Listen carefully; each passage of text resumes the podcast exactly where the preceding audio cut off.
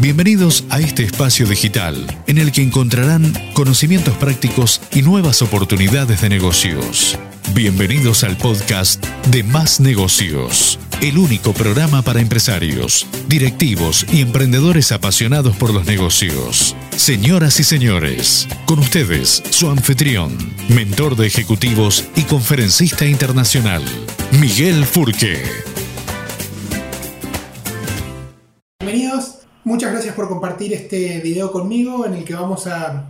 analizar y a desmenuzar un poco el tema de posicionamiento de reputación en la era digital. Claramente estamos en una instancia eh, evolucionada del mundo digital en el, en el, cual Internet se ha convertido en una, en una gran conversación entre todos, todos podemos opinar y hablar de los demás y por supuesto ser objeto de, de opinión de los demás.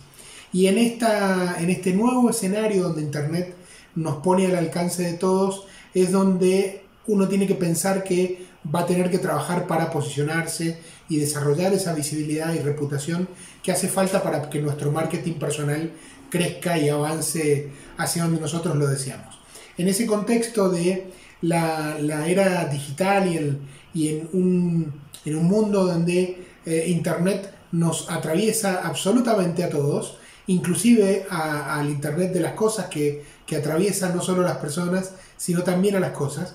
es donde les voy a sugerir algunos consejos para poder desarrollar eh, la presencia digital. Es muy importante como principio general que cuando uno desarrolla su marca personal y elige un eje de posicionamiento y una promesa de valor para su propia marca, que trate de ser muy respetuoso de la misma y de mantener a la misma en absolutamente todos los soportes digitales y no digitales. De manera tal que cuando las personas nos googlean, encuentren de nosotros una imagen de marca consistente, uniforme, equilibrada, independientemente del lugar en el que eh, la utilicemos. Por supuesto, podremos hacer adaptaciones de nuestra propia marca en función del lugar en el que nuestros eh, públicos nos encuentren. Pero claramente les propongo que hagan un ejercicio que no siempre uno hace sobre uno mismo y es que en Google hagan ustedes una búsqueda, ya sea exacta o una búsqueda simple, de su nombre o de su marca personal. Y vean qué es lo que los demás ven respecto de ustedes en Google. Y van a ver, ya, eh, digo en Google, podría ser en Yahoo o en cualquier buscador, van a poder encontrar ahí eh, una respuesta a lo que ven los demás cuando los buscan. En definitiva, cuando alguien busca a un, a un proveedor, por ejemplo, lo primero que hace es colocarlo en Google. Eso mismo les propongo que hagan para ustedes. Y utilicen lo que en las redes sociales o en el, perdón, el mundo internet se ha dado en llamar el ego surfing. Es encontrar acerca de uno y hacer una búsqueda de uno mismo. Buscarlo ya sea en Google, buscarlo en eh, o generar alertas con las herramientas de, de, creación de alertas de Google o de Yahoo, buscarse en Google imágenes con el nombre y apellido, eh, si tienen blog, buscarse en los buscadores de, blog, de blogs, perdón, ya sean de Google o Tecnocrati, por ejemplo, o buscarse en, eh, en los agregadores de contenidos como el caso de YouTube o de Vimeo, o, en otros buscadores generalistas, en buscadores de personas, por ejemplo en 123people.com, etc. En definitiva, traten como consejos de buscarse a uno mismo para ver qué están viendo los que nos buscan. Y, en definitiva es justamente a donde ustedes van a llegar después de esa búsqueda, donde nosotros tenemos que gestionar para que los demás encuentren de nosotros lo que nosotros queremos que encuentren. Por ejemplo, si yo desarrollo mi marca personal y tengo una página, una fanpage en Facebook, eh, lo que necesito es que en esa página se muestre de mí lo que yo necesito que los demás vean.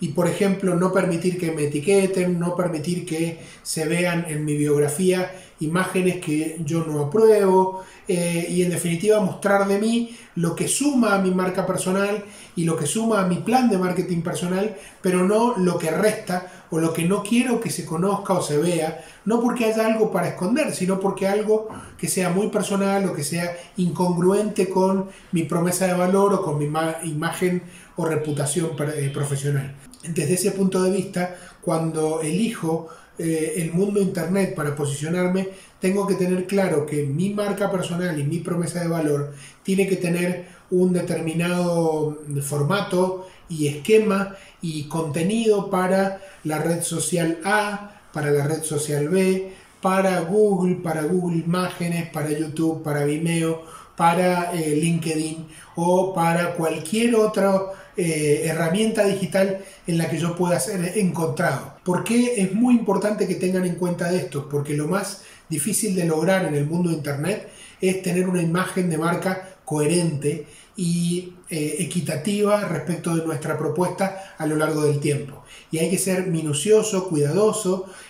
para evitar que haya incongruencia y que se confundan nuestros públicos objetivos con este tipo de situaciones. Así que la propuesta que les hago es eh, a que primero ustedes mismos se ego surfeen, que se encuentren en internet, eh, que se busquen en todas partes para que vean lo que han podido lograr hasta el momento en términos de posicionamiento de marca personal sin gestionar. Y empiecen a trabajar en estas redes sociales que definan bien sus sus perfiles, que definan bien los contenidos que quieren publicar, que trabajen bien sus imágenes, que coloquen o borren las imágenes que no quieren que se vean de ustedes, que pidan a sus contactos profesionales, a sus clientes, por ejemplo, que les hagan recomendaciones en LinkedIn, que les pidan que les hagan recomendaciones en Facebook, que ustedes mismos gestionen su contenido para que en el mundo digital el posicionamiento que se vea respecto de ustedes